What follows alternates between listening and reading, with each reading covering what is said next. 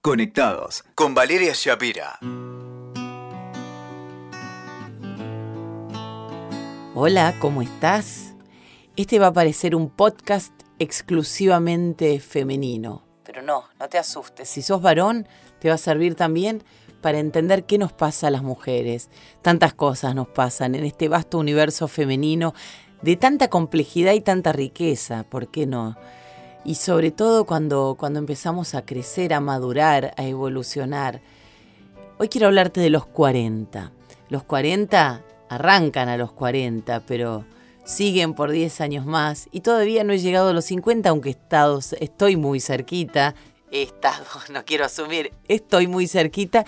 Y, y también seguramente son este, años, una década de mucha riqueza y de complejidad, claro. Pero los 40 son una década gloriosa que marcan un antes y un después en la vida de una mujer, porque nos ocurre algo muy movilizador, muy potente, muy intenso cuando cruzamos esa barrera. Los 40 que se sindican de algún modo como los 30 de ayer, ¿no? Se han corrido los, eh, los años, las adolescencias llegan cada vez más tarde y por suerte estamos cada vez más jóvenes aunque tengamos muchos años sobre el lomo. A mis 40 escribí este libro que quiero tanto que se llama Tengo 40 y que es el mejor momento de la vida por esta necesidad de, de compartir lo que me estaba pasando y que seguramente le está pasando a un montón de mujeres o les ha pasado o les pasará porque a los 40 en general, si uno viene trabajando algunas cositas internas, aparece esa necesidad de, una transformación interior y exterior porque empieza la necesidad de liberarse. Y cuando digo liberarse no quiere decir de ataduras externas necesariamente, sino soltar prejuicios, miedos, reemplazarlos no se puede y los estoy en crisis por él. Acá estoy, puedo hacerlo y la crisis es una oportunidad de cambio, ¿no? Es frecuente que se instale un sentimiento muy reconfortante cuando llegamos a los 40, que tiene que ver con la aceptación. Claro, la aceptación no, no cae en un paracaídas, la aceptación es eh, un trabajo interior, tiene que ver con asumirnos que estas somos, que acá estamos, que este es nuestro cuerpo, que kilos más, kilos menos, vivencias más, vivencias menos, tropiezos más, tropiezos menos Acá estamos dispuestas a darle batalla a la vida, empoderadas, fuertes, a la vez vulnerables y sensibles, ¿no? Cumplir 40 conlleva un mensaje muy potente, que no hay más excusas para no gozar de cada momento, porque los 40 de algún modo nos conectan con algo que es trascendente, que es la finitud en general, salvo que uno sea muy trabajado espiritualmente y muy evolucionado, a los treinta y pico estamos tan ocupados corriendo para todos lados que no nos damos cuenta que algún día nos vamos a morir. Y a los 40 ya se tiene eso más en la carne, más en la sangre. Sabemos que esto no es eterno y por ende le empezamos a sacar el jugo a la vida como si fuera una naranja, ¿no?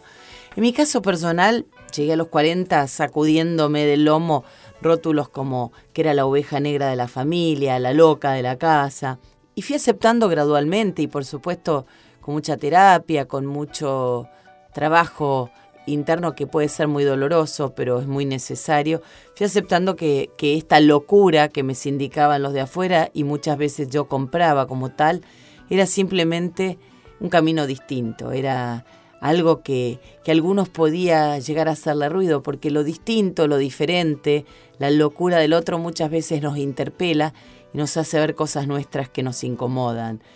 Y en un momento dije, bueno, esto no me pertenece, segundo acuerdo de la sabiduría tolteca, es un problema de los otros, y me decidí a vivir ese tsunami que llegó a los 40 como, como un aprendizaje muy valioso, ¿no?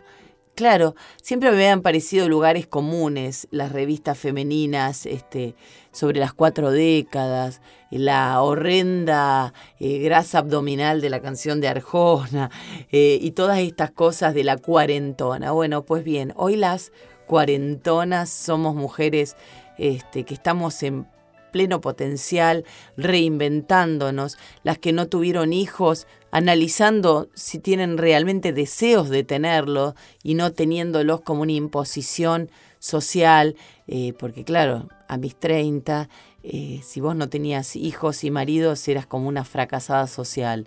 Bueno, pues hoy podemos darnos el lujo, eh, no el lujo en realidad, porque no es un lujo, podemos tomar el lugar que nos merecemos y decidir qué queremos, porque de eso se trata, ¿no? En este lapsus eh, que acabo de tener de decir podemos darnos el lujo, también hay un montón de mandatos, hay un montón de, cuestiones que nos han venido metiendo en la cabeza.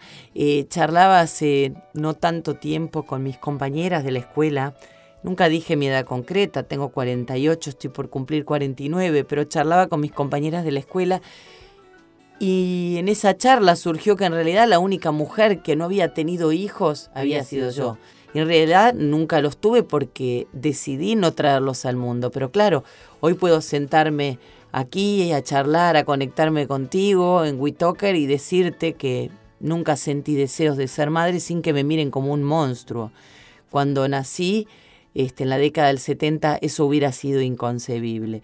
Así que a celebrar estos 40 si te tocan, a mirarlos con el diario de ayer si ya los pasaste, porque en definitiva eh, seguramente aprendiste mucho y si ya estás en los 50 los estás encarando de otra forma y si todavía no, no llegaste a ese hito, porque lo es, porque cada década lo es y lo estás mirando con un poquito de miedo, solamente te puedo decir que celebres la vida, que agradezcas que si estamos acá charlando de esto es porque, porque podemos, porque estamos aquí en el momento presente, con salud, con nuestros este, vaivenes, con nuestras fallas, con nuestras luces y con nuestras sombras, pero siempre, siempre dispuestas a, a vivir la vida y a celebrarla. Así que felices 40 en la instancia de la vida en que te encuentres.